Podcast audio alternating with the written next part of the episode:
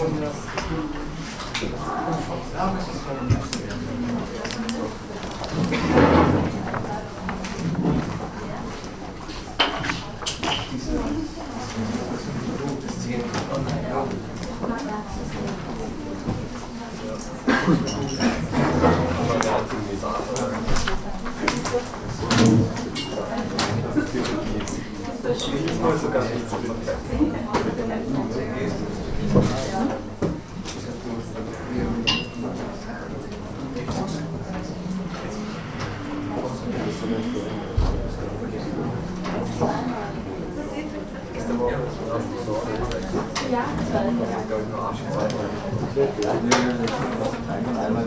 Das erste Mal ist ausgetragen. In der ersten Woche ist es generell ausgetragen.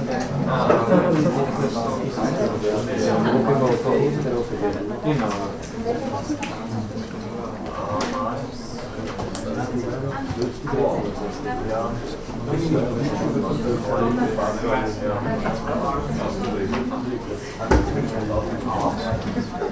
Ja.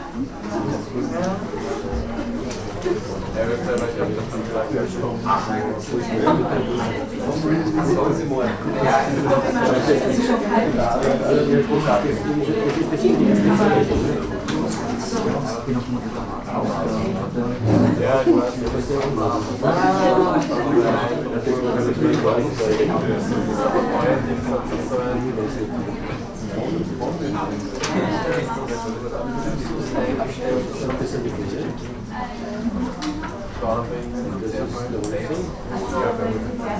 Stunde war das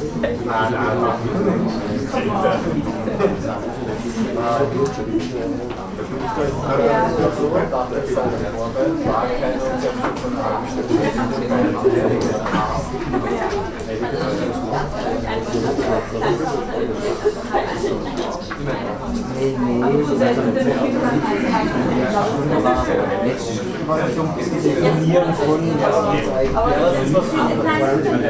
Ich glaube, das nee, nee, das sind einfach nicht lesen, aber sie das schon abschließen. Das ist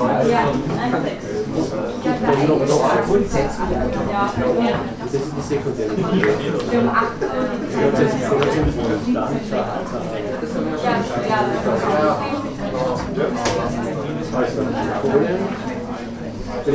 Also Zusatzmittel. Das ganze Semester. Ja, das ist leicht, ja. Nicht, dass jede Woche so ein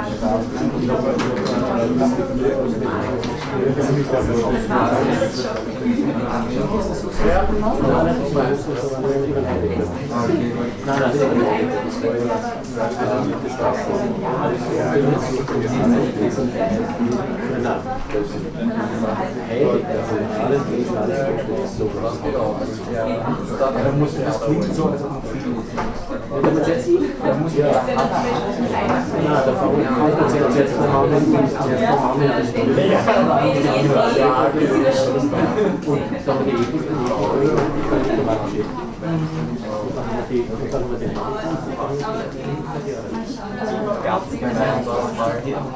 Jetzt vom Hauen hin, jetzt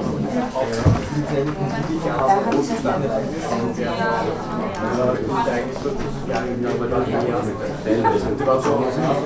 haben wir den So, meine lieben Damen und Herren, danke, dass Sie 16.55 Uhr schon alle gekommen sind. Es soll unsere Beginnzeit sein, nur die Technik muss halt auch mitspielen. Ähm, ich wollte ganz am Anfang sagen, wir haben, ähm, ich sehe hier da die Mikrofone und es hat irgendwie das mit, mit Kollegen habe ich gesprochen, um das in der Audiothek aufzuzeichnen. Ist da jemand jetzt hier, der oder die das, ja? Und wie soll es am besten laufen? Soll jemand Ihnen Also, Aufzeichnungen geben? Oder? Soll echt noch einer da sein. Naja, dass wir uns entweder, wie ich sage, also entweder man schickt mir das auf Skype, wenn das geht, von der Dateigröße her. Also ich habe halt keinen Laptop, ich kann jetzt nicht Ja. äh, mir das dann irgendwie auf den Laptop ziehen. Oder per E-Mail weiß ich nicht, ob das geht. Man kann es auf Google Drive hochladen und dann lade ich es mir runter, wenn man es freigibt. WeTransfer. Oder so, mir ist völlig wurscht, oder Spider Oak, was auch immer, es ist mir ganz schnurzegal. Dürfte ich Sie bitten, Sie irgendwie im Also wer er ja, jetzt, also er kann es Ja. mir geben, aber falls er nicht immer da ist, dass ich Infos von mir weitergebe. Weil ich würde es halt wöchentlich auch hochladen, dass man Das wäre super, das wäre total nett. Wissen Sie was, ich richte ein auf dieser ähm, Moodle-Plattform, ähm, dass Sie die Kontaktadressen haben voneinander, dass Sie sich eventuell da... Äh, Also Sie können da mal E-Mail-Adresse quasi hinschreiben oder genau. so und dann der soll? Genau, dass man das dann einfach mir, Ja, dass man mit mir Kontakt aufnimmt, wäre auch immer so nett wäre, die Ja. Dateien herzugeben. okay. Okay, vielen Dank. Ja, ähm, ja ähm, es ist da. Wow, super. Ähm,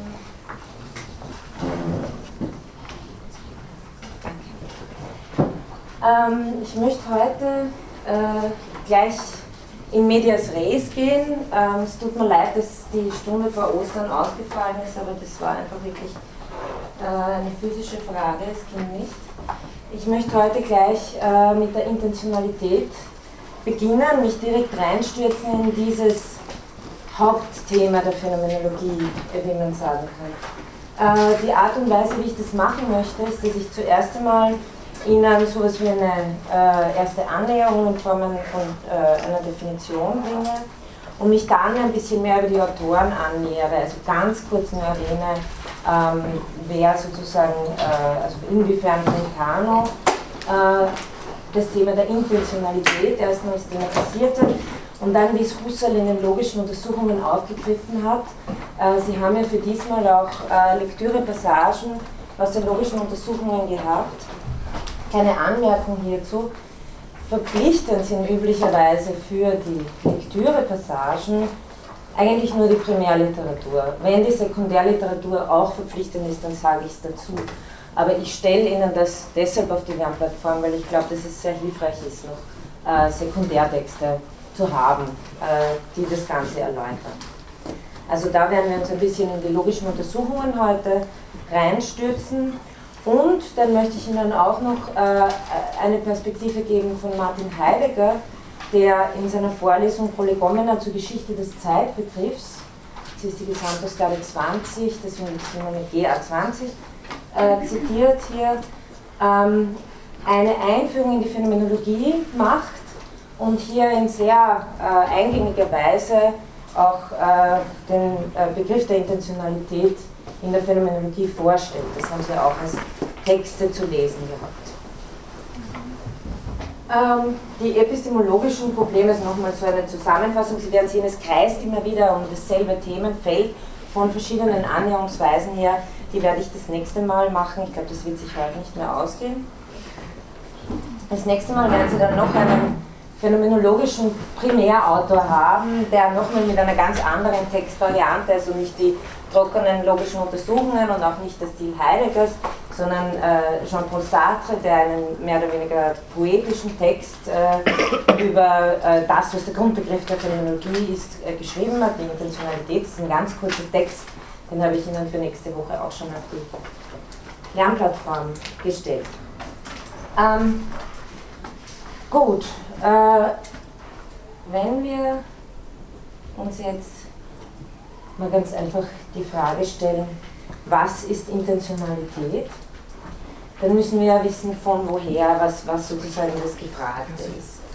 Äh, was ist die Wesenseigenschaft des Bewusstseins? Das ist die Frage, mit der das Konzept der Intentionalität ähm, geschichtlich äh, das erste Mal äh, aufs Tapet kommt was ist die Wesenseigenschaft des Bewusstseins? Was ist die Wesenseigenschaft von psychischen Akten? Das ist eine Frage, die man sich besonders im 19. Jahrhundert, im 19. Jahrhundert gestellt hat. Im Unterschied zu physikalischen. Sie können sich gerne setzen. Also der Unterschied zwischen physischem und psychischem. Ähm, die Antwort, die Brentano gibt, ist, Bewusstsein ist intentional. Es zeichnet sich durch seine Intentionalität aus. Jetzt Achtung, äh, ich habe das ja das letzte Mal gesagt, passen Sie auf, immer ähm, manchmal äh, verwirrt einen die Alltagssprache und führt einen auf falsche Fährten. Hier ist Intentionalität wieder nicht sofort in seiner alltäglichen Bedeutung zu verstehen, denn die alltägliche Bedeutung wäre ja etwas zu intendieren, also eine Intention zu haben, wie zum Beispiel in dem Satz, äh, sie kaufte ein Buch mit der Intention, es zu lesen. Das heißt, äh, es hat etwas mit praktischen Intentionen zu tun, so wie wir das normales verwenden, auch in Englisch, Französisch, Italienisch, also in romanischen Sprachen. Ähm, die Intentionalität als Begriff der Phänomenologie hat nichts mit Intention oder Intendieren als Willensakt im Spezifischen zu tun. Also äh, klammern Sie das sozusagen aus. In der Phänomenologie bezeichnet Intentionalität also nicht einen Akt des Wollens, sondern etwas viel Grundlegenderes, nämlich dass Bewusstsein heißt Bewusstsein von etwas zu sein. Oder man könnte auch sagen, dass unsere subjektiven Vollzüge immer einen Gegenstand haben. Ich bringe Ihnen ein Zitat von Zahavi jetzt und Sie werden sehen, diese Wendungen äh, werden Sie heute des Öfteren hören. Ähm, man liebt, fürchtet, sieht oder urteilt nicht bloß. Man liebt etwas Begehrenswertes, fürchtet etwas Bedrohliches, sieht einen Gegenstand und urteilt über einen Sachverhalt. Gleichgültig, ob es sich um meine Wahrnehmung, mein Denken, Urteilen, Vorstellen, Zweifeln, Erwarten, Erinnern und so weiter handelt, also meine subjektiven Vollzüge.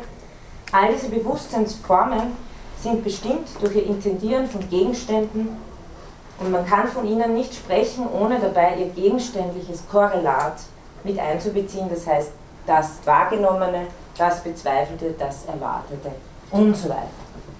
Das ist eigentlich der Clou und der Kern, worum es geht. Und das werden wir einen weiteren Kreis und ich habe sie auch schon das letzte Mal unter dem Stichwort der Korrelation erwähnt.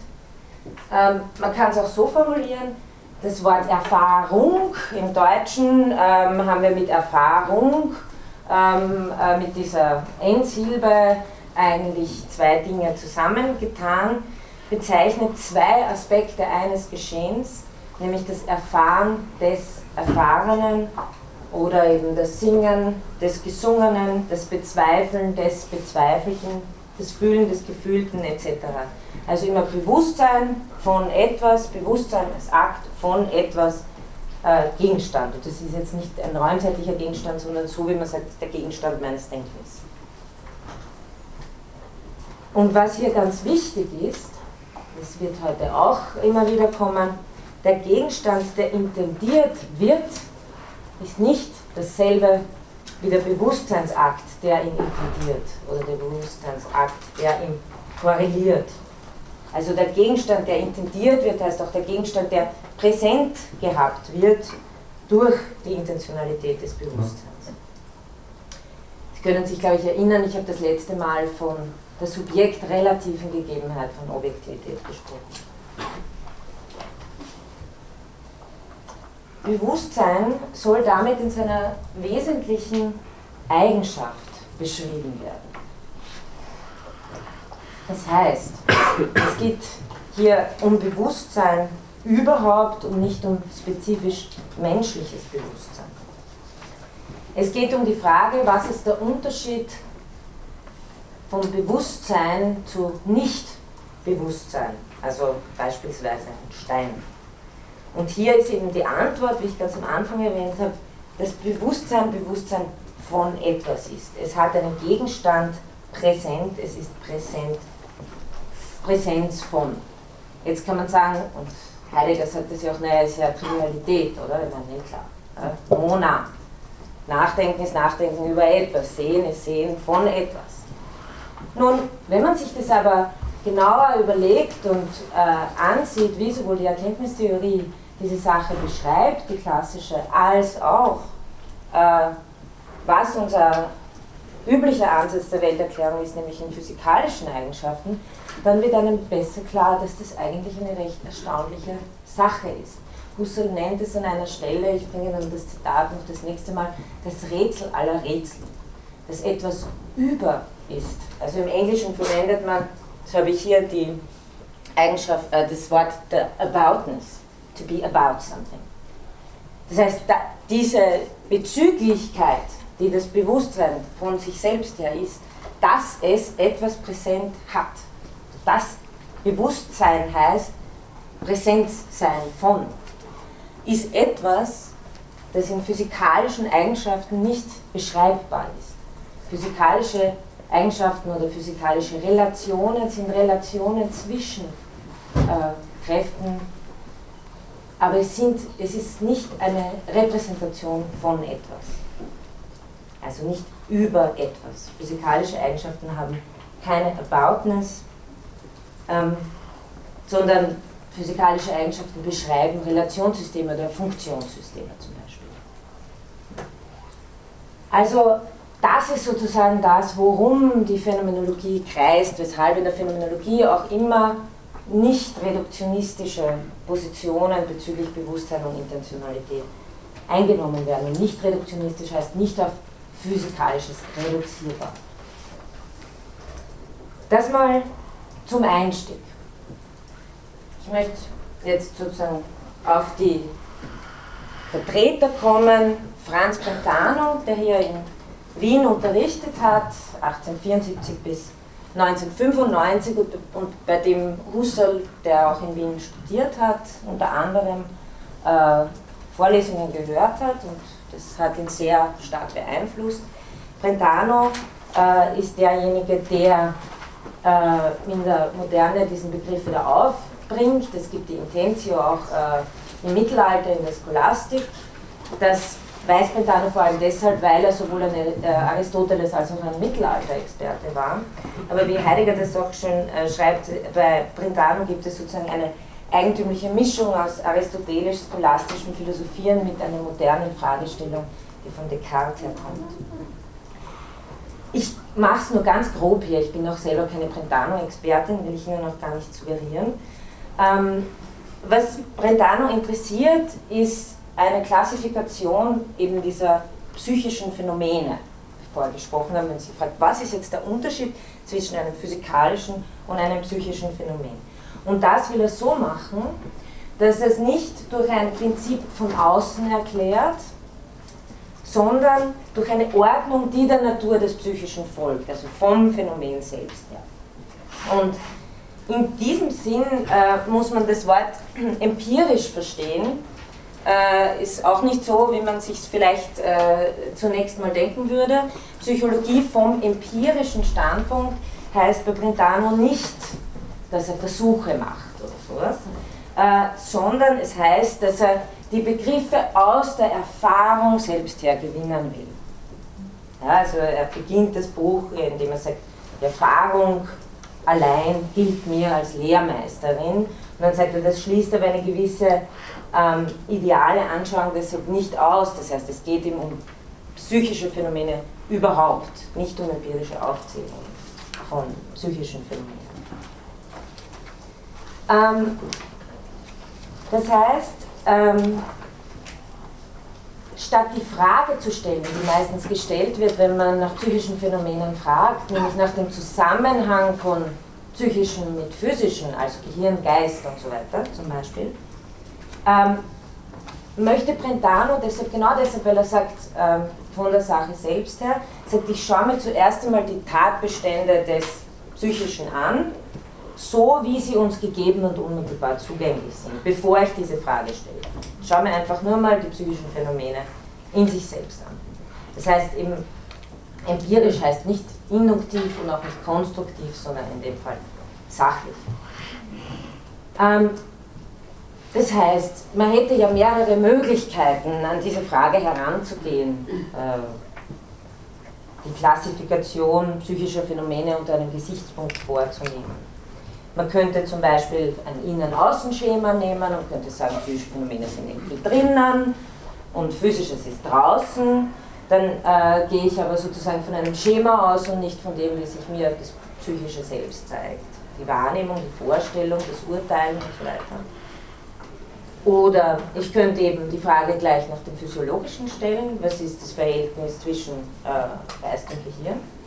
Aber Brentano sagt, ich zitiere da, die Ordnung der Erlebnisse muss natürlich sein, das heißt, alle Merkmale, die wir aus, für das Psychische gewinnen, muss ähm, aus diesem Selbst her, von diesem Selbst her gesehen sein. Und deshalb kommt er eben zu seiner Hauptthese, psychische Phänomene unterscheiden sich durch nichts so sehr von sich selbst her, von dem Physischen, als dadurch, dass ihnen etwas innewohnt.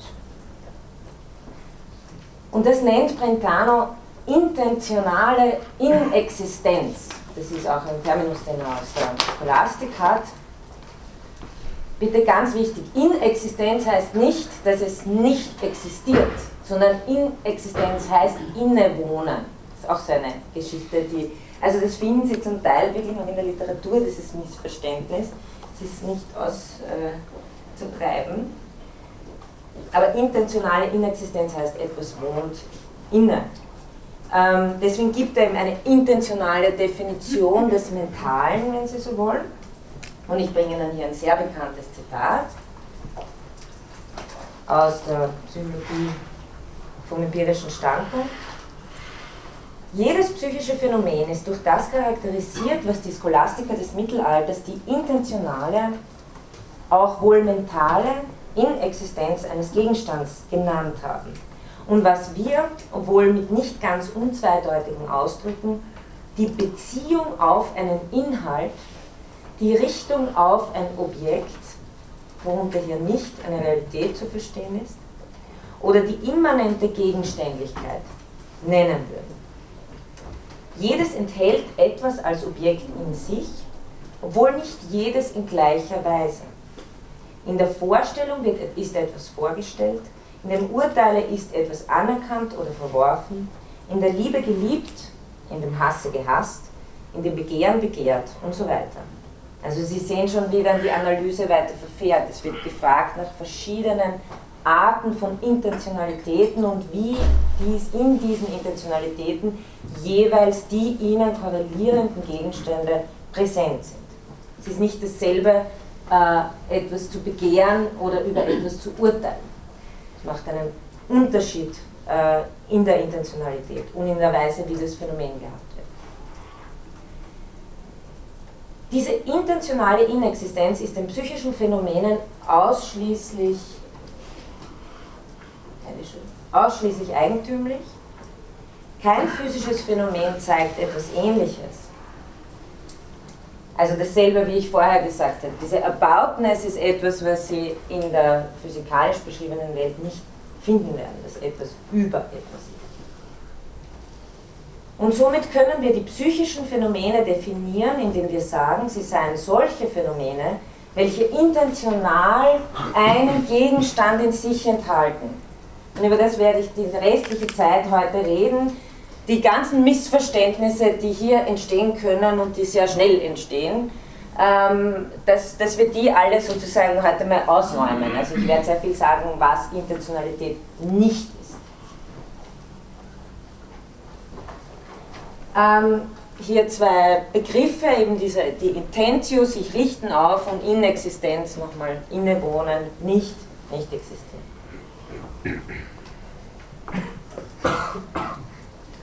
Damit komme ich zu Husserl, ähm, der in seinen logischen Untersuchungen, das ist nicht die erste Schrift von Husserl, aber die, mit der er sozusagen seinen philosophischen Durchbruch hatte, 1900, 1901, das sind äh, zwei Bände, Prolegomena zur reinen Logik, der erste Band, und die Untersuchungen zur Phänomenologie und Theorie der Erkenntnis, der zweite dicke Band. Ähm, Husserl greift in den logischen Untersuchungen diese Theorie, also diese, diesen Grundgedanken von Brentano, den ich Ihnen gerade geschildert habe, auf. Äh, bekannt allerdings, und das darf man nicht unerwähnt lassen, äh, sind die logischen Untersuchungen vor allem deshalb damals äh, geworden, weil sie ähm, wie man sagt, die Widerlegung des Psychologismus durchführen. Ähm, im, im, Ende des 19. Jahrhunderts gab es den sogenannten Psychologismusstreit. Äh, das ist heute nicht mehr äh, so wahnsinnig bekannt. Ähm, es ging im, im, Prinzip darum, also ich weiß nicht, ob Ihnen die Namen Siegwart, Stumpf, Wund, Lips und so weiter was sagen. Das waren damals alles äh, große Namen. Äh, es ging äh, im Besonderen im, logischen Psychologismus um folgende Behauptung.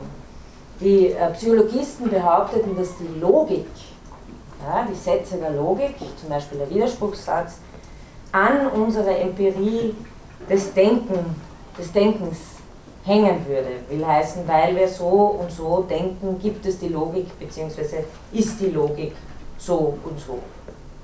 Das heißt, äh, die Logik wird als ein Teil der Psychologie gefasst,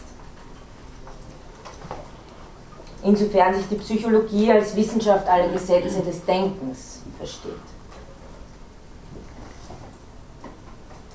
Das bedeutet aber klarerweise, dass die empirischen Denkgesetze, also so wie wir halt denken, vorschreiben, wie das reale Denken verfahren müsste, wenn es als richtiges oder wahres Denken gelten soll, können. Also logische Gesetze, kurz formuliert, sind psychologische Gesetze des Denkens. Die Logik wird als Teil der Psychologie begriffen. Urteile, Begriffe, Schlüsse und so weiter wären nichts anderes als sozusagen Gegenstände des menschlichen Denkens. das äh, impliziert natürlich, wenn wir anders denken würden, dann wäre halt die Logik anders.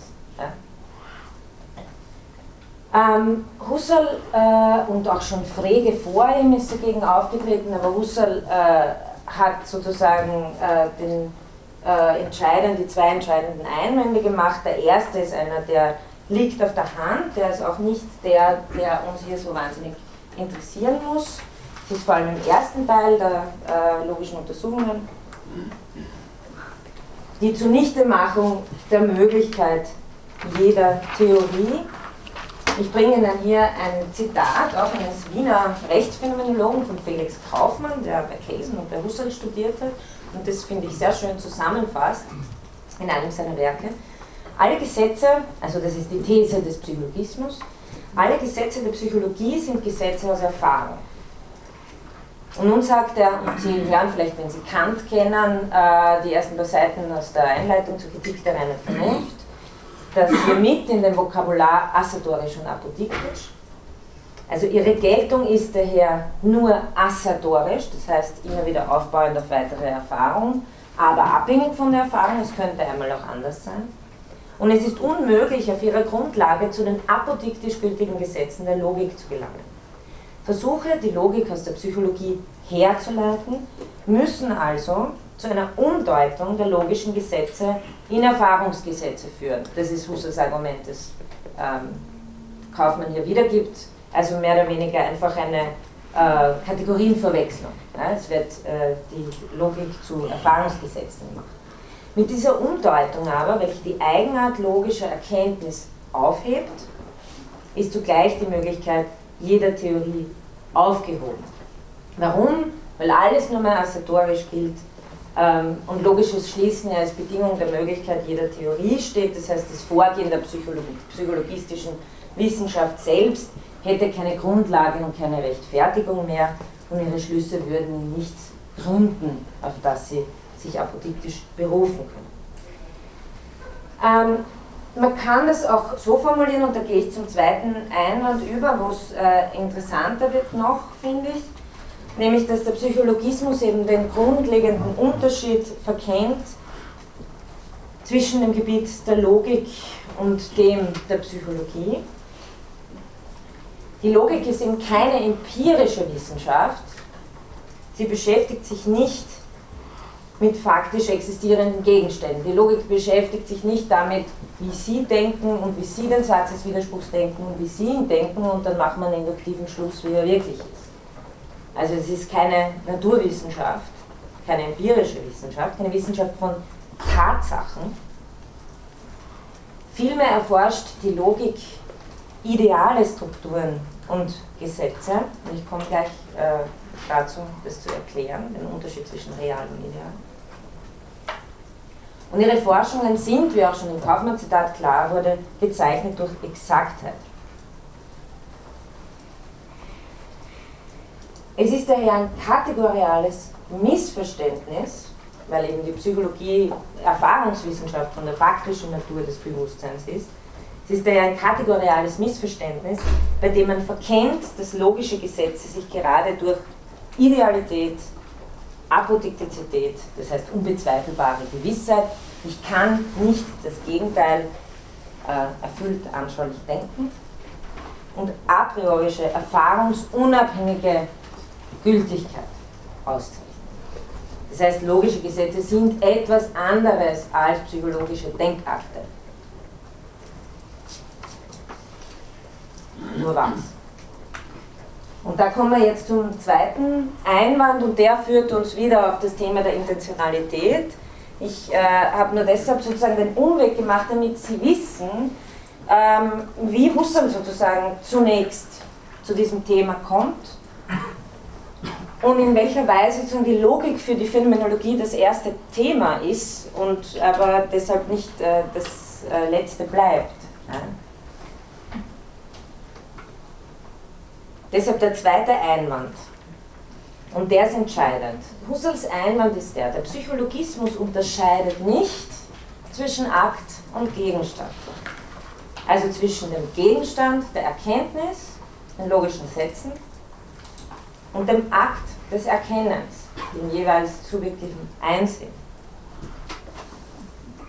Die Sätze der Logik werden nach Husserls Lehre als ideale Gegenstände von raumzeitlich individuierbaren psychischen Akten intendiert. Also ideale Gegenstände, zum Satz von Widerspruch zum Beispiel, wird von mir als endlichen raumzeitlich hier individuierten Wesen mit meinem Denkakt intendiert.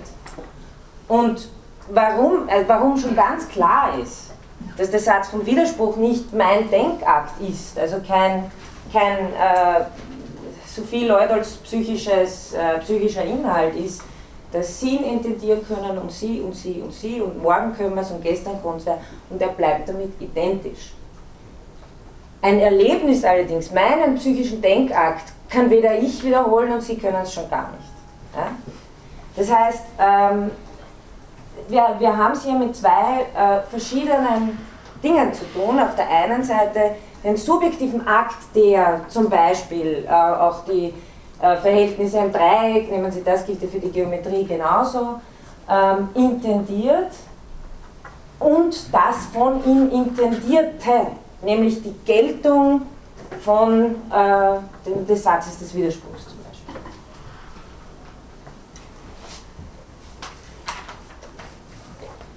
Also, dass einzelne individuierbare psychische Akte ideale Gegenstände intendieren, bedeutet, dass sie erstens nicht mit diesen psychischen Akten verwechselt werden dürfen und zweitens, und das ist auch wichtig, als intentionales Korrelat meines subjektiven Aktes das bloß empirisch-psychische transzendieren. Heißt nicht reeller Inhalt des Bewusstseins sind, wie Husserl das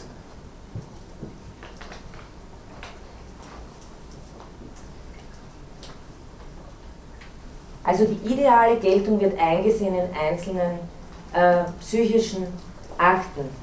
Ich habe da ein Zitat von Husserl mal in den Manuskripten gefunden. Ähm, da finde ich, er bringt es sehr schön auf den Punkt, den für ihn äußerst wichtigen Unterschied zwischen realen und idealen Gegenständen. Das Universum von Gegenständen überhaupt, die für uns wirklich oder erdenklich sind, das sind so Notizen. Ja. Die wirklich seienden Gegenstände sind entweder reale oder irreale, oder ideale, eben irreale, verwendet er beides, aber meistens verwendet er ideale. Die Allheit der realen Wirklichkeiten bildet ein Universum, die raumzeitliche Welt. Das da, mich, die Uhr, die da liegt. Das Reale ist charakterisiert durch die Einmaligkeit, in der es durch raumzeitliche Lage bestimmt ist. Also es geht um die Möglichkeit zu sagen, dies da, diese Uhr hier bestimmt durch ihre Lage in, äh, ein, durch ihre raumzeitliche Lage. Es ist in diesem Sinne individuell. Es ist in diesem Sinne ein dies da. Irreale oder ideale Gegenstände haben die Möglichkeit und eventuell faktische Wirklichkeit, also die Möglichkeit und eventuell faktische Wirklichkeit, realer Verwirklichung des realen Auftretens in verschiedenen raumzeitlichen Stellen, die also sie nicht individuieren. Das sagt nichts anderes, als was ich gerade vorher gesagt habe, nämlich, äh, dass wir alle uns ein gleichschenkeliges Dreieck denken können, aber dadurch, dass wir es uns denken, ist das äh, gleichschenkelige Dreieck nicht individuiert. Es bleibt als ideales gleichschenkeliges Dreieck sozusagen unberührt davon, dass wir die Möglichkeit haben, es in realen raumzeitlichen Stellen, an raumzeitlichen Stellen befindlichen Denkakten zu äh, jeweils zu instantieren, könnte man auch sagen. Also real verwirklichen. Ähm, zum Beispiel, wenn ich das mache. Ist klar, dass das nicht das Dreieck ist. Und jetzt ist es weg, jetzt kann es niemand anderer mehr zeichnen. Also das ist der ganz einfache ontologische Unterschied sozusagen. Aber mein Denkakt jetzt, der, der ist, oder das, was ich gerade gesagt habe, ist verflossen zeitlich. Auf das kann ich nicht mehr zurückgreifen. Ich kann es nicht als dasselbe wiederholen. Das kann ich aber beim idealen Gegenstand schon. Sie sind dann, und genau, genau diese Eigenschaften haben äh, äh, logische Sätze. Und was vielleicht auch noch wichtig ist, ist, dass Husserl mit Lotze, das ist auch ein ähm, Philosoph 19. Jahrhundert, ähm, weil man hat ihm einen Platonismus äh, natürlich dann ähm, vorgeworfen oder unterstellt. Ähm, für Husserl gilt das, dass er die Geltung idealer Gegenstände verteidigt, aber nicht ihre Existenz in irgendeiner Sphäre. Das ist ein wesentlicher Unterschied. Das heißt, bei Husserl kann man von einem sogenannten Geltungsplatonismus sprechen. Die Geltung des Satzes von Pythagoras, des Satzes von Widerspruch, ist nicht abhängig davon, ob ich ihn jetzt denke, ob Sie unkonzentriert sind und ihn deshalb jetzt nicht so gut denken können oder ob ihn irgendjemand irgendwann gedacht hat. Das heißt, Husserl verteidigt die ideale Geltung der Logik. Das heißt nicht, dass logische Dinge irgendwo herumkugeln in irgendeiner anderen Sphäre. Also dann noch von Seiten der realen Subjekte sind sie, die realen Gegenstände, wenn sie in der Welt als Wirklichkeiten auftreten, Ergebnis gewisser geistiger Tätigkeiten. Und das wird wichtig, weil das wird für Husserl die Frage im zweiten Teil der logischen Untersuchungen, die in der beliebigen Wiederholung durch dieselben oder andere tätige Subjekte im Auftreten an verschiedenen raumzeitlichen Stellen als identisch erkennbar sind. Es ist immer dasselbe gleichseitige Dreieck sozusagen, mit denselben Winkelverhältnissen. Sind nicht plötzlich ein anderer als idealer Gegenstand. Okay, das ist, das ist ein ganz wesentlicher Gedanke für, für Husserl im, in den logischen Untersuchungen. Ähm, und Sie sehen auch, dass dieser Gedanke vor allem deshalb entwickelt werden kann, weil man den Unterschied zwischen Akt und Gegenstand macht. Bewusstsein von etwas.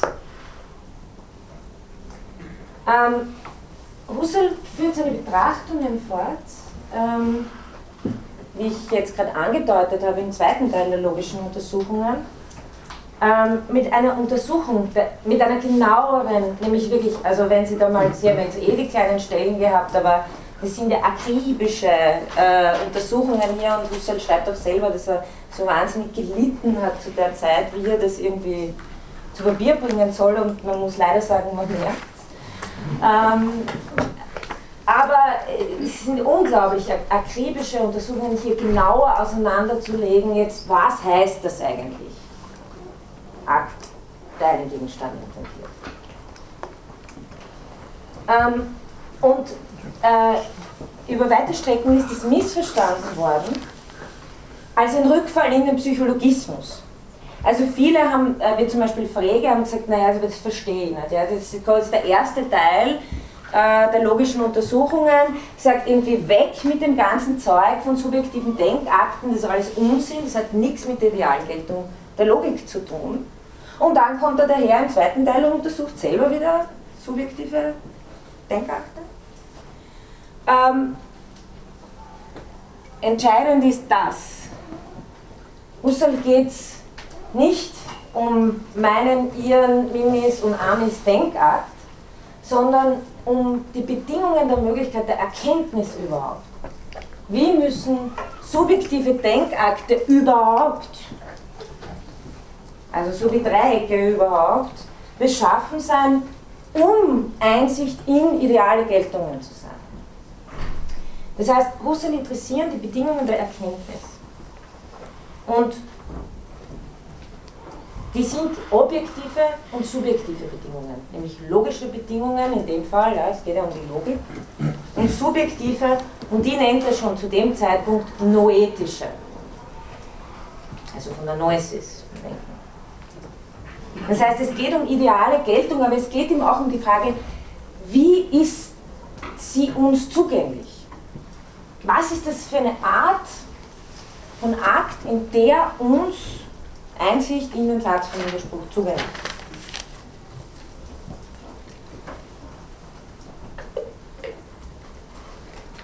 Also was sind Wesensmerkmale der Akte, die das Logische einsehen?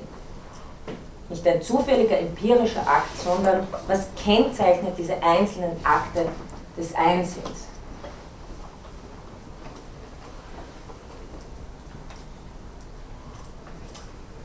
Diese Beziehung zwischen objektiver Idealität und subjektivem Akt oder Akten des Einsinns, des Einsinns des Eingesehenen, muss nach Husserl erforscht und aufgeklärt werden, um ein Verständnis der Möglichkeit der Erkenntnis zu gewinnen.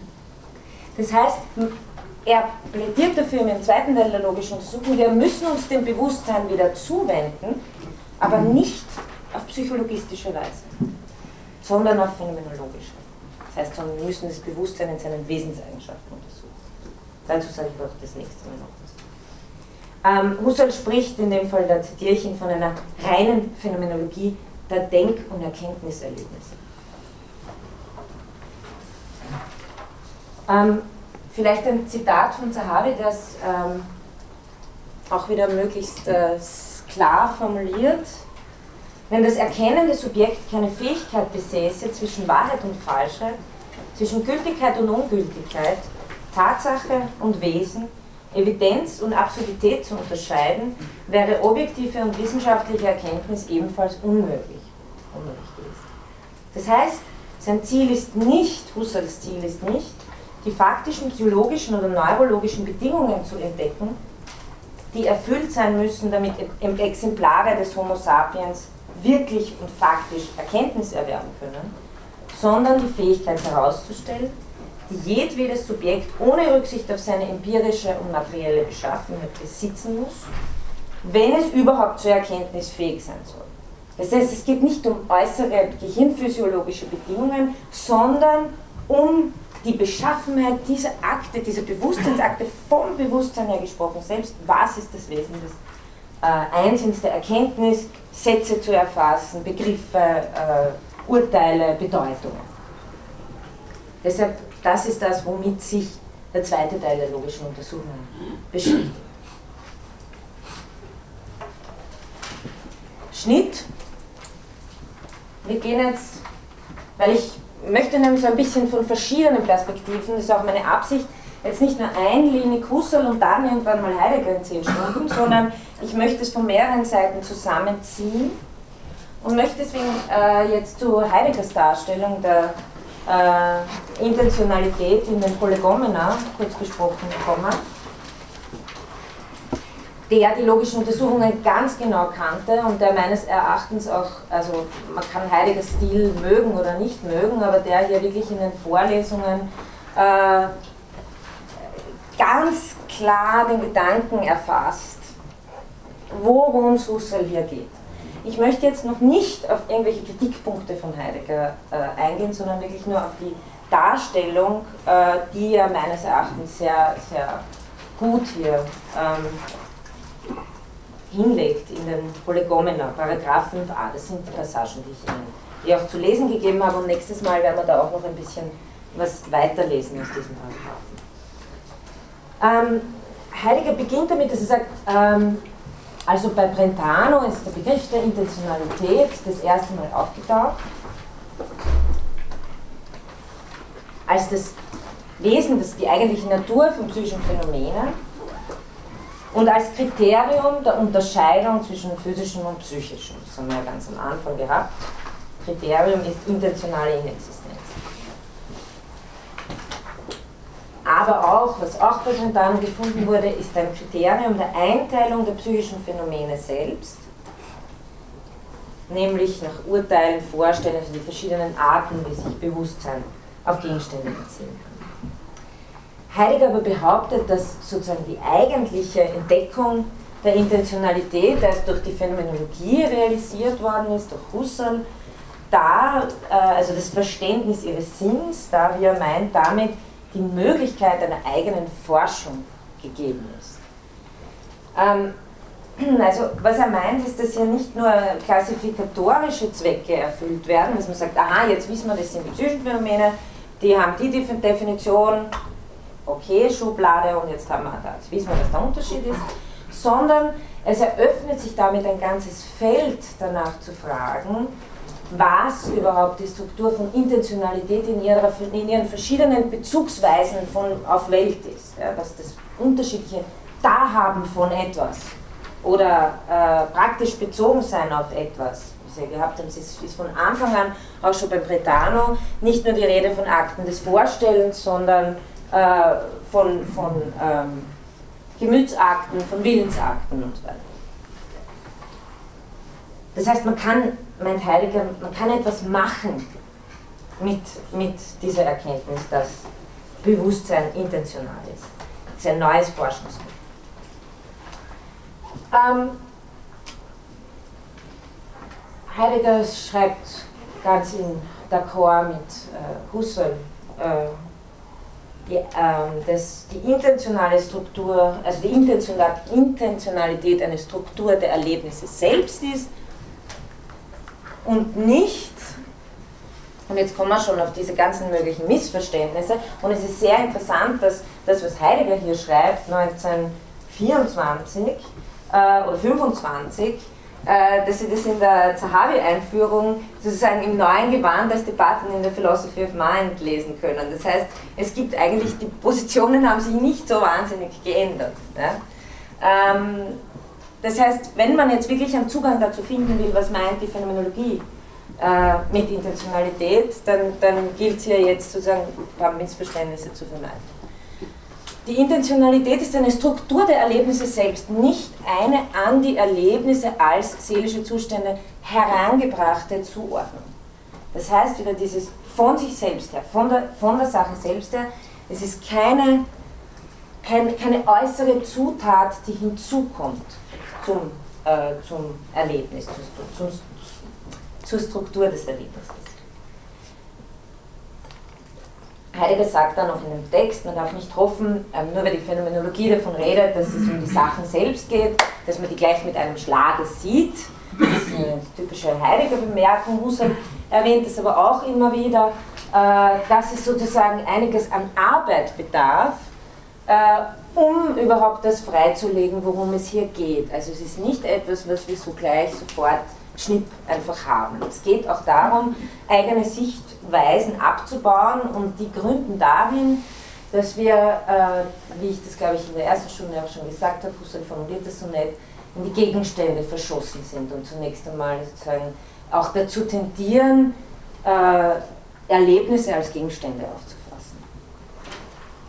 Das heißt, hier gilt sozusagen wirklich jetzt mal anzuarbeiten gegen das, äh, was wir vielleicht schneller mal äh, Theorie, einen theoretischen Unterbau machen würden.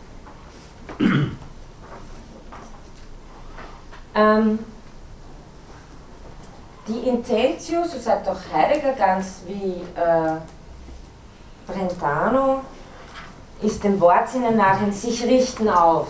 Jede, jede seelische Verhaltung, wie Heidegger das nennt, das Erlebnis, seelische Verhaltung, richtet sich auf etwas. Also vorstellen von etwas, erinnern von etwas, urteilen über etwas. Und Heidegger sagt jetzt selbst, das, was ich vorher auch erwähnt habe, ist trivial. trivial ne?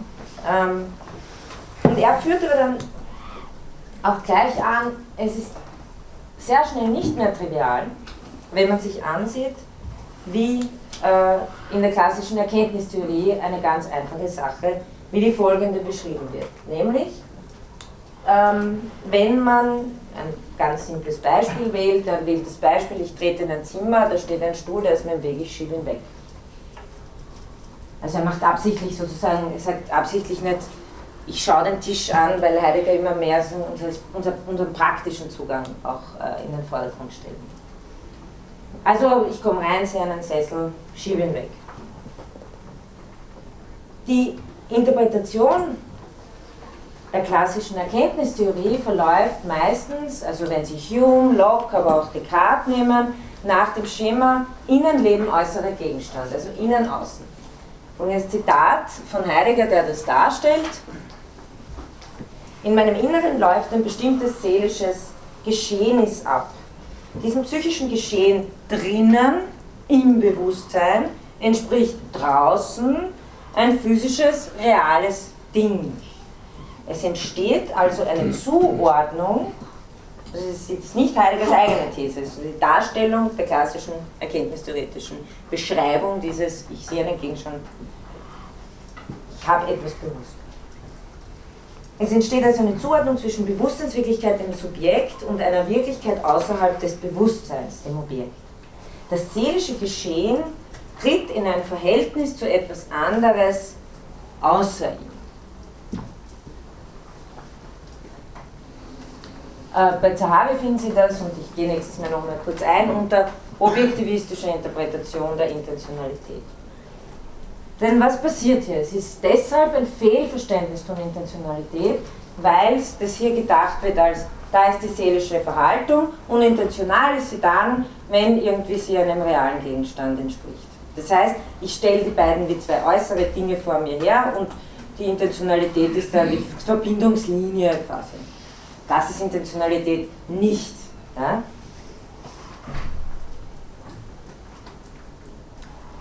Ein Einwand, den Heidegger sofort bringt. Oder ein Einwand, der gebracht wird, um dann zu sagen, naja, aber Intentionalität ist ja gar nicht ein Wesensmerkmal von, äh, äh, von Bewusstseinsgegenständen, äh, von, von Erlebnissen. Ähm, Halluzination. Ich habe es da gar nicht drauf. Halluzination wäre ein Beispiel, eine unbestreitbare Tatsache. Heidegger äh, gibt das Bild, wenn Sie sich erinnern können, dass ein Auto über Ihre Köpfe fährt. Das fand ich ganz interessant. Als Halluzination. Ähm, eine Halluzination ist offensichtlich ein Fall, wo meiner Wahrnehmung kein realer Gegenstand entspricht. Das heißt,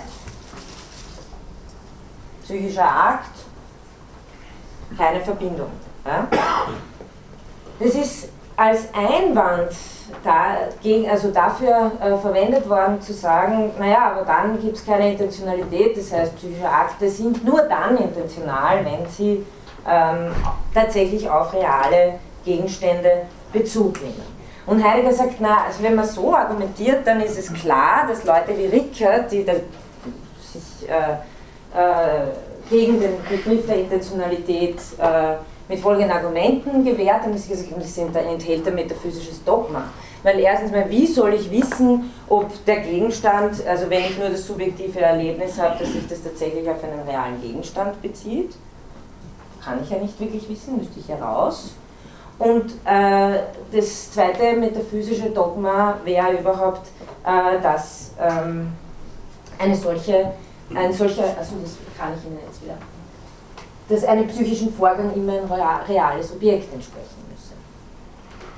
Also wenn wir von der seit der klassischen äh, Erkenntnistheorie vorherrschenden Ansicht ausgehen, dass ich immer nur Bewusstseinsinhalte erfasse, Cogitatio, als Inhalt, dann äh, wären eben zwei äh, metaphysische Voraussetzungen, wenn man das so, wie ich es beschrieben habe, darstellt. Da ist der Akt und dort ist der Gegenstand und die Intentionalität ist das, was sich sozusagen da dazwischen ähm, als Linie, sich als Linie ergibt.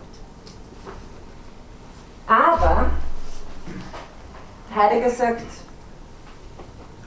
wenn wir so drüber sprechen, sind wir noch gar nicht wirklich äh, dazu gekommen, was Intentionalität überhaupt heißt.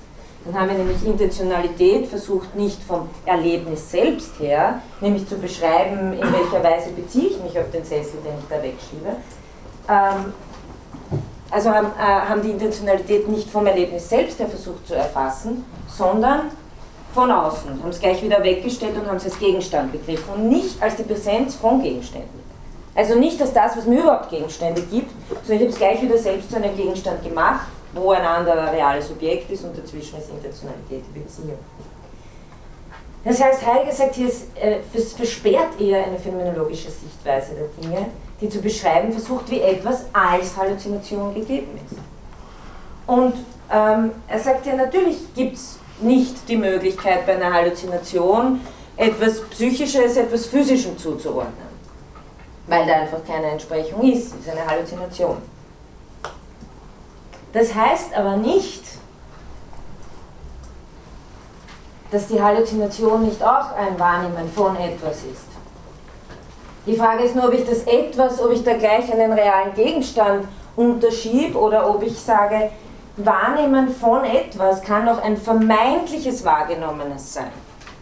Also das vermeintliche Wahrnehmen ohne reales Verhältnis ist auch ein sich richten auf. Eben auf vermeintlich Wahrgenommenes. Das heißt, Intentionalität ist nicht etwas, was nur da ist, wenn ich auch gleichzeitig sagen kann, ist das reale Objekt da und Sie können sicher sehen, wie viele Probleme das verursachen sollte, wie ich das jemals können sollte, wenn ich ja nur in meinen subjektiven Akten stehe. Sondern Intentionalität ist etwas, was in der Erlebnisstruktur selbst schon da ist. Nicht von außen sehen, sondern vom Erlebnis selbst her, Präsenz von. Also eben Wahrnehmung, ein Zitat von ihm, es ist nicht so, dass eine Wahrnehmung dadurch intentional würde, dass ein physisches zum psychischen in Beziehung tritt und dass sie nicht mehr intentional wäre, wenn dieses Reale nicht existiert, sondern die Wahrnehmung in ihr selbst, ob echte oder Trugwahrnehmung, ist intentional. Und wir werden es jetzt einen Unterschied der Intentionalität ausmachen müssen, wann das jetzt eine Druckwahrnehmung und wann sozusagen äh, eine Gegenstandswahrnehmung ist. Intentionalität ist daher keine Relation, wenn Relation heißt Rel Relation zwischen zwei realen Gliedern. Ja? Wahrnehmung und Bewusstsein, wie weit wird da unterschieden? Ähm, Bewusstsein ist der weitere Begriff. Wahrnehmung ist eine bestimmte nämlich eine, eine äh, wenn man so will, äh, für viele Dinge privilegierte Form, weil sie Gegenstände selbst gibt, im Gegensatz zu erinnern, fantasieren und sowas. Das heißt, wahrnehmen, wir sind hier beim Beispiel, das Heidegger angeführt hat, ich gehe rein und sehe einen Sessel. Das heißt, deswegen sind wir beim, äh, beim speziellen Fall der Wahrnehmung. Die aber auch intentional. Also Intentionalität ist keine Relation, wenn Relation heißt Relation zwischen zwei realen Gliedern.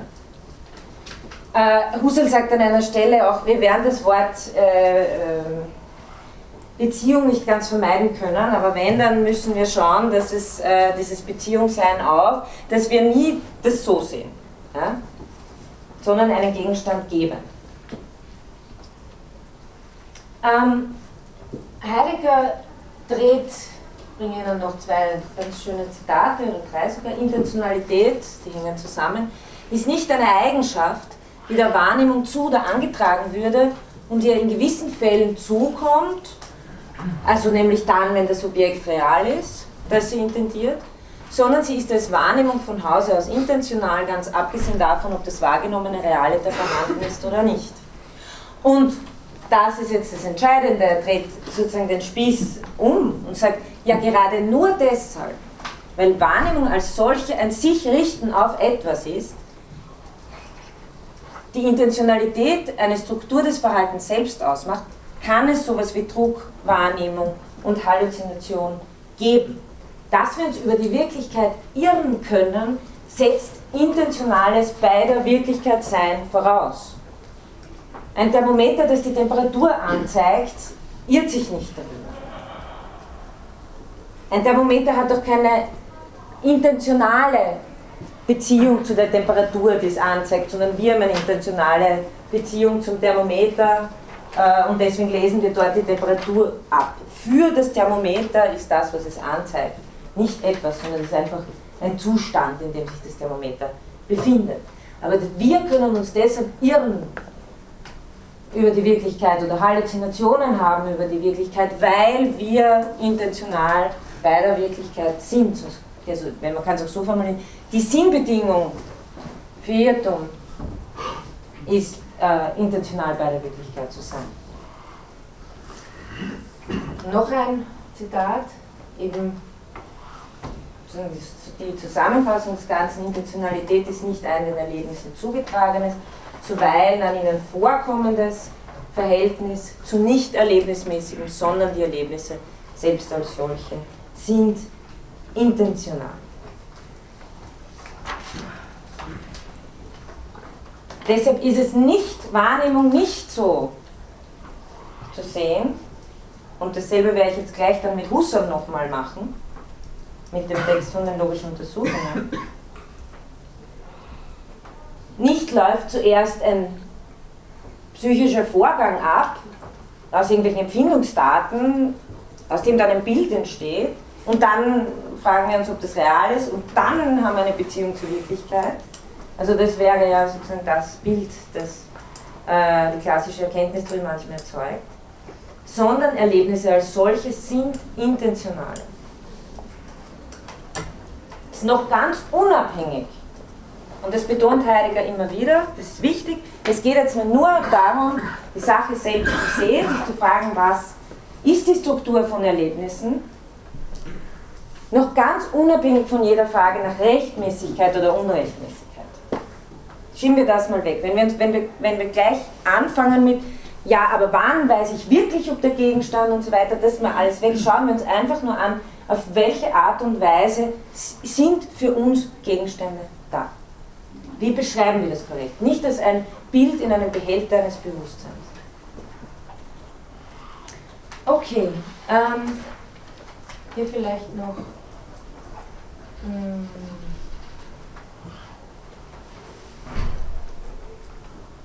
Genau, also äh, Vorstellen, Urteilen etc. haben Sie noch andere äh, mögliche äh, Akte sind Akte mit einer inhärenten Beziehung auf etwas. Sie sind nicht bloße Datenansammlung oder bloßes Haben von Vorstellungen qua Bewusstseinsinhalte.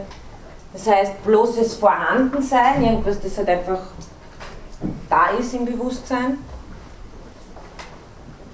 die nichts meinen. Auch die reinste Halluzination meint etwas. Und genau das ist, es, es ist etwas, was sich nicht bewährt, aber sie meint etwas kein, sie ist nicht nichts. Sie ist draußen bei etwas, sie ist eine Aboutness, eben ein intentionaler Bezug und kein bloßer Bestand oder Zustand, der wie der Zustand des Thermometers. Also wir sind nicht nur dann bewusst, wenn wir wirkliche Flaschen sehen und unbewusst, wenn wir Flaschen halluzinieren. Okay, dasselbe will ich jetzt noch ähm, in der verbleibenden Zeit mit Husserl durchexerzieren. Nochmal ein anderer Text, der eigentlich wieder, also wir wiederholen, wir, wir kreisen eigentlich ähm, um, um dieselbe Sache.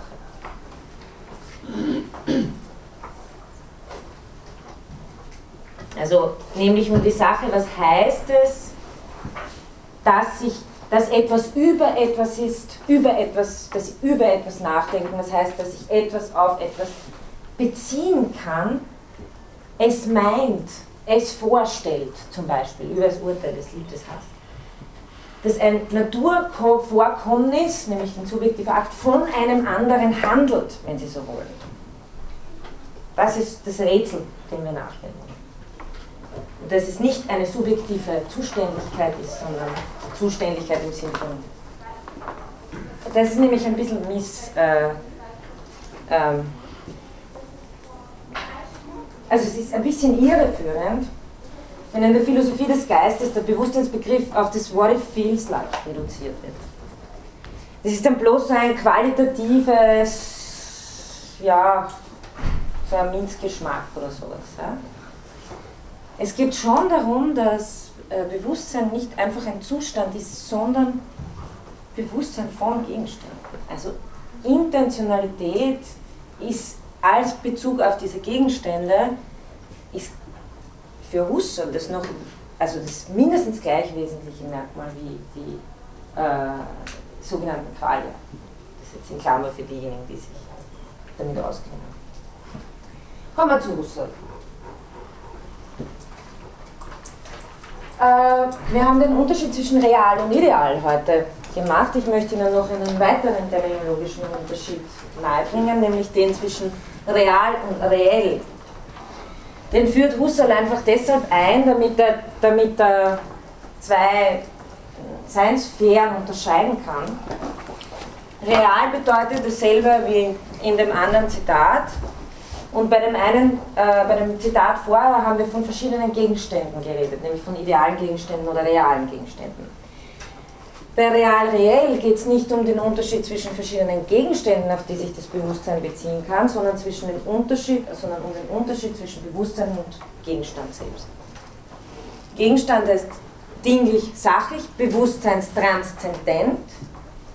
Die Uhr kugelt nicht in meinem Bewusstsein herum oder ist nicht Teil meines Bewusstseins, ist nicht Teil von irgendeinem, also Sartre wird das, wenn Sie das lesen für nächste Woche, jetzt, der, der sagt, ähm, Husserl habe sozusagen die Philosophie befreit, weil es endlich nicht mehr dieser digestive Zugang ist zur Philosophie, dass man alles irgendwie ähm, ins Geistige einverleibt. Nein, es ist der Gegenstand, ist der Gegenstand, der ist transzendent.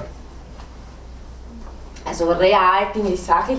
Und das Wort reell, das Kunstwort, reserviert er dafür, äh, was reeller, was wirklich Bestandteil des Bewusstseins ist. Also eben diese äh, Empfindungsdaten, die sogenannten Qualia, das, äh, die, die Röte, die empfunden wird, also das, was man sozusagen wirklich als, äh, äh, als Bewusstseinsinhalte beschreiben kann, die uns meistens, also die uns eigentlich äh, in der Reflexion hauptsächlich erst zugänglich sind. Weil durch sie beziehen wir uns auf Gegenstände. Das heißt, das ist ein Unterschied, den, ich Ihnen, den Sie jetzt brauchen werden. Ähm, ich beziehe mich auf diese kurzen Stellen, die ich Ihnen auf die Lernplattform gestellt habe. Husserl referiert da zuerst auf Brentano. Ähm, ich überspringe da ein bisschen was. Äh, und lehnt mal äh, Ausdrücke hier ab, versucht auch äh, wieder zu klären, Missverständnisse zu vermeiden und deswegen auch Ausdrücke zu vermeiden, die Missverständnisse erzeugen könnten. Nämlich so ein Ausdruck wäre äh, ins Bewusstsein treten oder etwas als Objekt in sich enthalten. Also zum Beispiel das Bewusstsein tritt in Beziehung zu XY. Sie können sich schon vorstellen, warum. Weil da habe ich wieder da das Bewusstsein und das tritt dann in Beziehung zu dem. Also es ist wieder sozusagen eine, eine dritte Personperspektive, die diese Rede suggeriert. Und äh, Husserl sagt, es gibt zwei mögliche Missverständnisse, äh, die da auftreten können. Nämlich das erste Missverständnis wäre, das haben wir mit Heidegger ja eigentlich jetzt abgehandelt, also man könnte glauben, die Beziehung ähm, für eine reale zwischen zwei Entitäten zu halten. Also, das haben wir gerade gehabt, die Intentionalität ist keine Relation, eine Relation heißt zwei zwischen, eine, eine Linie zwischen zwei realen Entitäten. Und zweitens, man könnte glauben, es handelt sich um ein Verhältnis zwischen zwei bewusst reell vorhandenen Sachen. Also wie Husserl sagt, ineinander Schachtelung eines psychischen Inhalts in den anderen. Das werde ich gleich ein bisschen ausführen. Also wir haben hier bei Husserl wieder dasselbe, nicht von außen drauf schauen, sondern die intentionale Bezüglichkeit des Erlebnisses selbst vergegenwärtigen. Zu dem zweiten Missverständnis, weil ich habe das erste wir ausführlich besprochen. Es sind nicht zwei Sachen erlebnismäßig präsent, wenn ich das Pult von mir habe und mich drauflege. Also nicht der Gegenstand und dann noch das intentionale Erlebnis vom Gegenstand. Ich sehe nicht das Pult und dann, also ich habe nicht zwei Dinge präsent, sondern, wie Husserl sagt, oder ich habe auch nicht zwei Sachen im Sinne Teil und Ganzes, ja, sondern nur eines ist präsent nämlich das intentionale Erlebnis. Also das ist eine, eine Sache, ja? ist eh klar. Ich habe nicht, also ich will nicht Erlebnis und dann noch Pult, sondern Pult ist Erlebnis vom Pult. Eine Sache. Ist das Erlebnis präsent, so ist eo ipso die Beziehung auf den Gegenstand vollzogen. Nicht, nicht zwei verschiedene Dinge, nicht trennen. Intention heißt also, das wäre noch eine andere Formulierung im etwas meinen, etwas vermeinen, wie Husserl gerne sagt. Husserl sagt meistens, ein äh, Gegenstand ist im Erlebnis vermeint, es wird auf ihn abgezielt.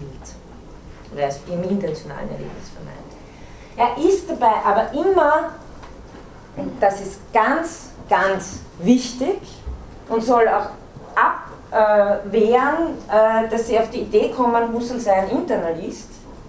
Da gibt es zwar eine gewisse Interpretation, die ist der Meinung, die halte ich für absolut falsch, bin nicht die Einzige. Ähm,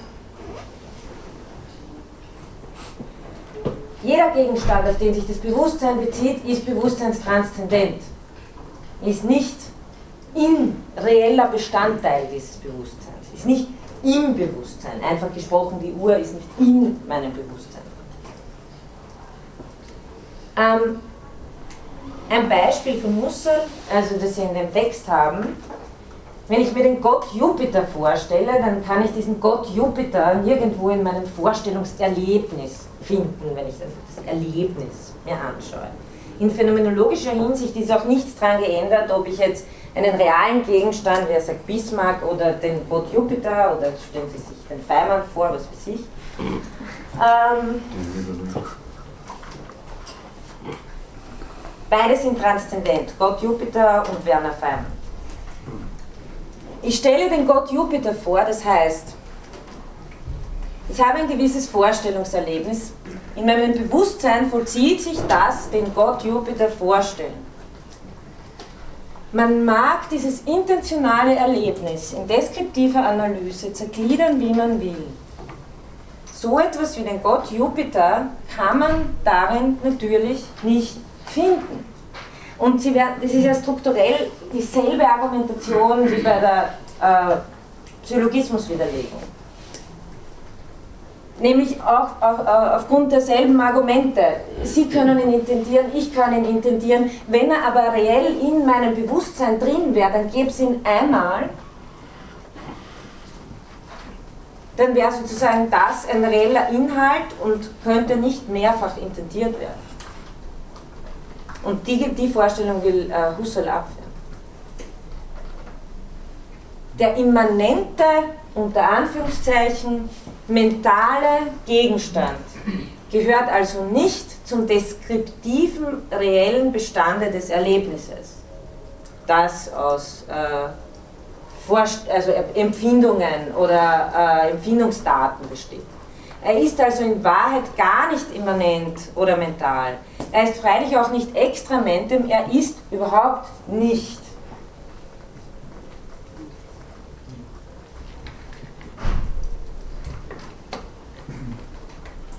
Und dazu muss man noch sagen, gleich, die wahrhaft immanenten Inhalte sind gleichzeitig auch nicht intentional. Ich sehe nicht die Farbempfindungen, sondern gefärbte Dinge. Ich höre nicht die Tonempfindungen, sondern das Lied einer Sängerin zum Beispiel. Das heißt, ich bin draußen bei der Welt beim Gegenstand. Ja. Ähm, wenn ich mir jetzt den Jupiter vorstelle, dann muss meine Vorstellung, also wenn ich das beschreiben würde, dann müsste das ja nicht Ihre Vorstellung von Gott sprechen. Insofern ist es doch sozusagen nicht das Erlebnis selbst, das ist aber doch diese Vorstellung, die ich habe, wenn ich die beschreibe, eine, eine die ähm, es irgendwie gibt, die ich irgendwie raustun könnte auch. Oder? Sie, ihr subjektiver Akt, mit dem Sie den Gott Jupiter vorstellen, ist Ihrer. Was wir beide damit meinen, ist ein identisches. Sonst gibt es 2, 3, 4, 5, 18 Götter Jupiter. Wir meinen aber denselben. Ja. Genau. Und das meint Husserl.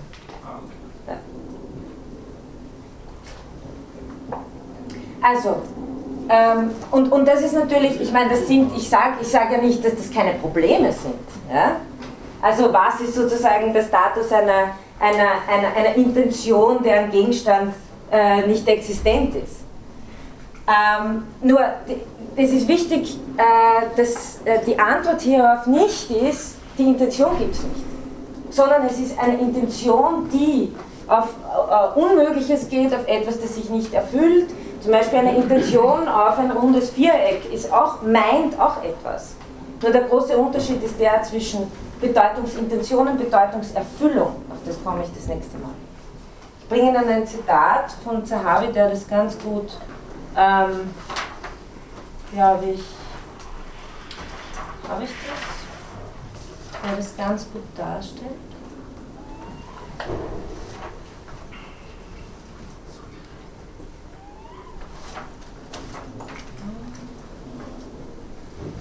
Nein, ich glaube, ich habe es jetzt nicht hier, aber es müsste eigentlich noch aber ich glaube, das ist mal diese, dieses Missverständnis, glaube ich, hoffe ich, haben wir jetzt mal aus dem Weg geräumt. Also erstens, der Gegenstand, auf den sich die Intentionalität bezieht, ist nicht etwas, was selbst zum Bewusstsein als dessen reeller Bestandteil gehört. Wenn Husserl von in, und Husserl spricht, und das ist eben, äh, lassen Sie sich dadurch nicht verwirren, die Terminologie ist so, dass Husserl äh, von Bewusstseinsimmanenz spricht, aber auch von intentionaler Immanenz und intentionale Immanenz heißt Bewusstseinstranszendenz. Also der Gegenstand des Bewusstseins ist nie äh, reeller Teil des Bewusstseins selbst. Umgekehrt sind die reellen Gehalte des Bewusstseins, die Empfindungsdaten selbst nicht intentional. Also nochmals das Beispiel, ich, ich äh, sehe nicht die Farb, meine Farbempfindungen, die ich habe, wenn ich auf die rote Federschachtel schaue, sondern ich sehe die rote Federschachtel. Jetzt noch ein letzter Gedanke für heute. Ganz wichtige, ganz wichtige Sache auch. Tolle Argumentation im Übrigen.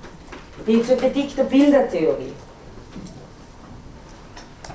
Äh, Husserl spricht äh, nochmal, das ist diese, diese kleingeschriebene in den Beilagen, dieser, dieser Text, von zwei fundamentalen und schier unausrottbaren Irrtümern, vor denen man sich in der phänomenologischen Interpretation von Akt und Subjekt hüten muss. Und das erste ist äh, der Irrtum der Bildertheorie. Die These der Bildertheorie, die auch ein ganz äh, geläufiges äh, Theorem ist in der klassischen Erkenntnistheorie, ist ähm, draußen ist oder mindestens unter Umständen das Ding selbst im Bewusstsein ist als ein Stellvertreter ein Bild. Jetzt ist ein Argument, das ich immer wieder äh, gebracht habe, äh, dass das auf der Hand liegt, wenn ich nur das Bild habe, weil ich meine, das haben wir ja wieder, das, das ist ja wieder ein von außen auf das Erkenntnisverhältnis zu schauen. Da habe ich da mein Bewusstsein, da ist ein Bild und da ist ein Gegenstand und der fiziert der fiziert mich irgendwie, reizt mich irgendwie, erzeugt ein Bild in meinem Gehirn. Wenn ich es aber von mir selbst ja dann überprüfen will, wenn ich nur diejenige ist, die die Bilder hat, wie soll ich überprüfen, ob das was mit dem realen Gegenstand zu tun hat? Also das ist das Argument, das ich ja schon öfter gebracht habe. Husserl hat aber noch raffiniert, viel raffinierteres Argument, finde ich. Nämlich dass, ähm, und hier sehen Sie schon sehr schön, wie er verschiedene Intentionalitäten differenziert, das, die, die, die Bildtheorie verwechselt den Akt des Vorstands mit dem Akt des Bildbewusstseins.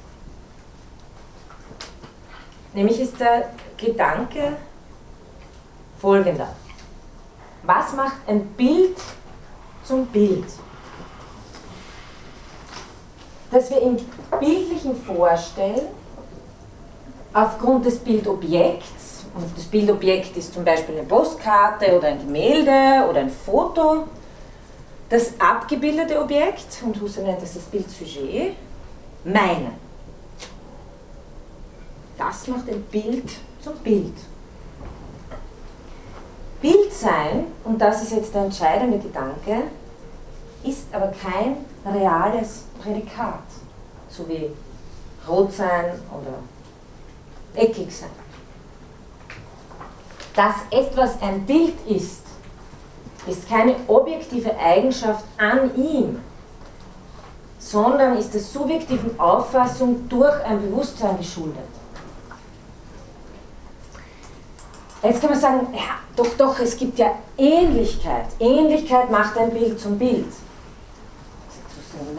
Ähnlichkeit ist es objektives Faktum zweifellos vorhanden, aber die Ähnlichkeit zwischen zwei Gegenständen macht noch nicht den einen zum Bild des anderen. Nur weil ein Apfel neben einem anderen liegt, die sind sich auch ähnlich, aber es ist noch nicht ein Bild des Ein Bild kann nur etwas sein, was als Bild aufgefasst wird. Und um etwas als etwas aufzufassen, brauche ich Intentionalität. Das heißt, dies ein Bild zu sein, ist erst durch die Fähigkeit des vorstellenden Ich möglich. Bildhaftigkeit konstituiert sich nur in einem intentionalen Akt. Das heißt, ein vorgestellter Gegenstand ist nicht dadurch im Bewusstsein, unter Anführungszeichen, dass in ihm irgendein der wirklichen Sache ähnlicher Inhalt in ihm ist. Also irgendein, irgendein äh, so, so wie wir sehen auf vielen Zeichnungen, das kommt auf die Netzhaut und da ist so ein Bild und wahrscheinlich dasselbe Bild im Gehirn und dann haben wir das auch irgendwie im Bewusstsein. Und das ist irgendwie ähnlich wie das da draußen. Sondern im Bewusstsein selbst muss die Beziehung auf die Gegenständigkeit beschlossen sein. Das Bildsein der Bildertheorie tut aber so, als wäre dies ein reales Vorhandensein. Also es wäre das Bildsein etwas, was ein reales Prädikat ist. Dabei, also etwas, das keine Intentionalität benötigt. Das Gemälde ist nur für ein Bild konstituierendes Bewusstsein Gemälde und das Bewusstsein verleiht die Geltung eines Bildes erst. Oder man kann es auch so formulieren, wie es, ähm, ich noch unterschlagen, ähm, wie das Zahavi auch äh, formuliert, dass etwas ein anderes repräsentiert, also das gilt, x repräsentiert y, ist nach Husserl keine vorhandene Eigenschaft des betreffenden Objekts, ein Gegenstand ist nicht auf die gleiche Weise repräsentierend, wie er rot ausgedehnt metallisch ist. Man muss also durchaus einsehen, sagt Husserl, dass also ein Gegenstand für das Bewusstsein nicht dadurch ein Vorgestellter ist, dass ein der transzendenten Sache selbst irgendwie ähnlicher Inhalt im Bewusstsein einfach ist. Weil was tut man dann? Dann sieht man Bewusstsein wie einen Behälter so die Behälter und da kommt irgendwas rein und das schaut so ähnlich aus wie das da draußen. Was genau erwogen in sich, sich in lauter Widersinn auflöst, ein Lieblingswort von Husserl, sondern das im phänomenologischen Wesen des Bewusstseins in sich selbst alle Beziehung auf seine Gegenständigkeit beschlossen ist und nur darin prinzipiell beschlossen sein kann, und zwar als Beziehung auf eine transzendente Sache. Diese Beziehung ist eine direkte, wenn es sich um ein schlichtes, eine mittelbare, wenn es sich um ein fundiertes etwa und abbildendes Vorstellen handelt. Mit schlicht meint er, äh, der Gegenstand selbst ist in der Wahrnehmung einfach präsent. Bildbewusstsein ist aber eine andere Intentionalität als einfache Wahrnehmung, weil sich hier auf einem einfach präsenten, nämlich dem Bildobjekt, der Postkarte, dem Foto, eine Intentionalität aufbaut, die das Bildsujet meint. Das heißt, hier haben wir eine kompliziertere Form von Intentionalität. Das ist äh, Argument gegen die Bildertheorie. Das Bild verhält sich nicht zum Bewusstsein wie das Zimmer, in dem es hängt. Okay. Ähm, eine Sache bringe ich hier noch. Er sagt noch zu dem zweiten Missverständnis, man braucht es nur auszusprechen und jeder Mann muss es anerkennen. Will heißen, sie sollen selber nachvollziehen können, dass der intentionale Gegenstand der Vorstellung dasselbe ist wie ihr wirklicher und gegebenenfalls ihr äußerer Gegenstand und dass es widersinnig ist, zwischen beiden zu unterscheiden. Der transzendente Gegenstand wäre gar nicht der Gegenstand dieser Vorstellung, wenn er nicht ihr intentionaler Gegenstand wäre. Ich werde auf das Zitat das nächste Mal noch zurückkommen, weil es so wichtig ist. Weil man immer wieder sagt bei Husserl, äh, Husserl sei ein Theoretiker, dem es nur um das geht, was im Bewusstsein sei. Und die Realität sei ihm egal. Das sagt man sehr oft über Husserl. Dieses Zitat allein, äh, das aus den logischen Untersuchungen, das, das hält sich durch bis zu seinem Tod 1937 der intentionale Gegenstand ist nicht, wir referieren nicht auf einen Gegenstand im Bewusstsein, sondern wir meinen den Gegenstand selbst. Ich lasse es hierbei für heute. Wir haben, mache ich, wir haben ein paar Thesen heute gehabt. Intentionalität ist keine Beziehung zwischen zwei realen Entitäten, sondern eine Eigenschaft der psychischen Akte. Bewusstsein hat seinen Gegenstand selbst gegenwärtig und nicht ein Bild von ihm. Bildbewusstsein ist etwas anderes als Vorstellung, nämlich ein komplexerer, fundierter Akt. Zudem ein Bild gibt es nur für ein Bewusstsein, reale Ähnlichkeit macht noch kein Bild. Und es gibt nicht zwei Gegenstände, den intentionalen und den wirklichen, sondern der intentionale Gegenstand ist derselbe. Okay, noch ein bisschen Zeit für Fragen.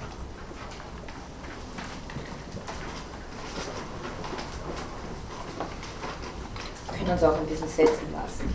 Ich weiß, es ist ziemlich viel jetzt, aber es wird immer wieder. Ähm,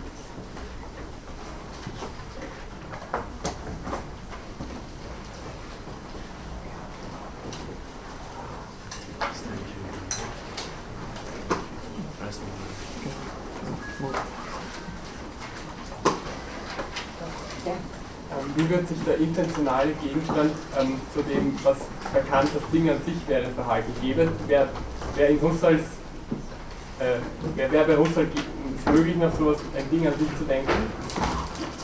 Nein. Ähm, Husserl, äh, wenn Sie so wollen, ähm, hat gar nicht so wenig von Kant, aber die, der wesentliche Unterschied ist, dass, er das, dass das Ding an sich gestrichen ist. Der Gegenstand hm, ist in verschiedenen Erscheinungsweisen zugänglich. Also das habe ich das erste Mal, glaube ich, gesagt, das werde ich auch wieder kommen. Ähm, ich habe verschiedene Erscheinungsweisen dieser Flasche. Das bedeutet aber nicht, dass die Flasche selbst ein sich entziehendes Ding an sich ist, sondern einfach nur, dass sie das identisch sich durchhaltende in den verschiedenen Erscheinungsweisen ist.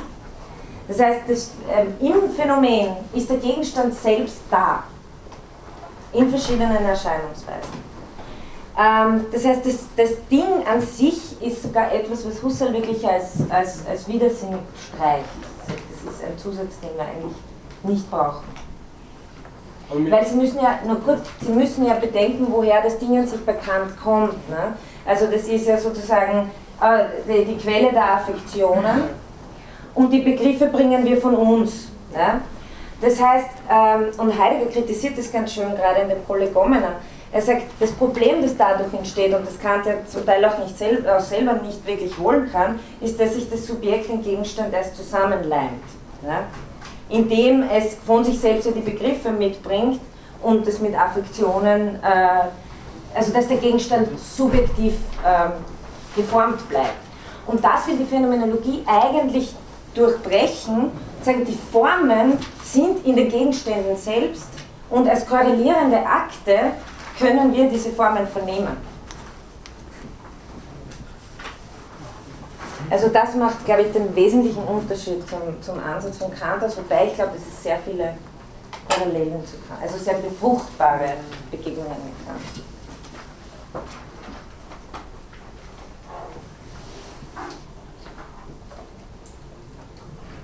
Ich weiß jetzt gar nicht, ob Sie sozusagen die Texte im Vorhinein gelesen haben oder ob Sie sie jetzt erst lesen werden. Vielleicht ist es für Sie auch, müssen Sie für, Sie, für sich herausfinden, was irgendwie das Bessere ist. Ich schaue auf jeden Fall immer, dass ich die Texte ein bisschen vorher hochlade, dass Sie sie zugänglich haben. Ich beziehe mich ja ganz stark auf diese Texte. Und Sie können aber auch gerne sozusagen zeitversetzt dann Fragen zu diesen Texten immer wieder stellen. Ja? Also nur weil wir mal jetzt das gemacht haben, heißt nicht, dass Sie das, letzte, das nächste Mal nicht sagen können. Äh, aber bei den Bildertheorie-Dingen bei Husserl ist mir noch das unklar.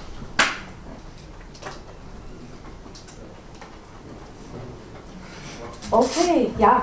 Wie unterscheidet Husserl denn jetzt tatsächlich zwischen einer äh, Hallu- Halluzination die Rechten, die, die, die, die kommen müssen. Ähm, kommt, das, äh, kommt das nächste Mal, also ist, oder kommt immer wieder. Ähm, weil das natürlich, weil der Unterschied zwischen Sein und Schein, also zwischen Halluzination und Wirklichkeit, einer ist, der innerhalb äh, des, äh, sozusagen des Gebietes der Phänomenologie selbst gemacht werden muss. Das heißt, äh, einfach gesagt, ähm, ist der wirkliche Gegenstand der, der sich durchhält. Von einer Halluzination äh, wird man gesagt haben können, dass sie sich als Halluzination erweist. Aber das. Okay, wir müssen den Saal räumen. Vielen Dank für Ihre Aufmerksamkeit.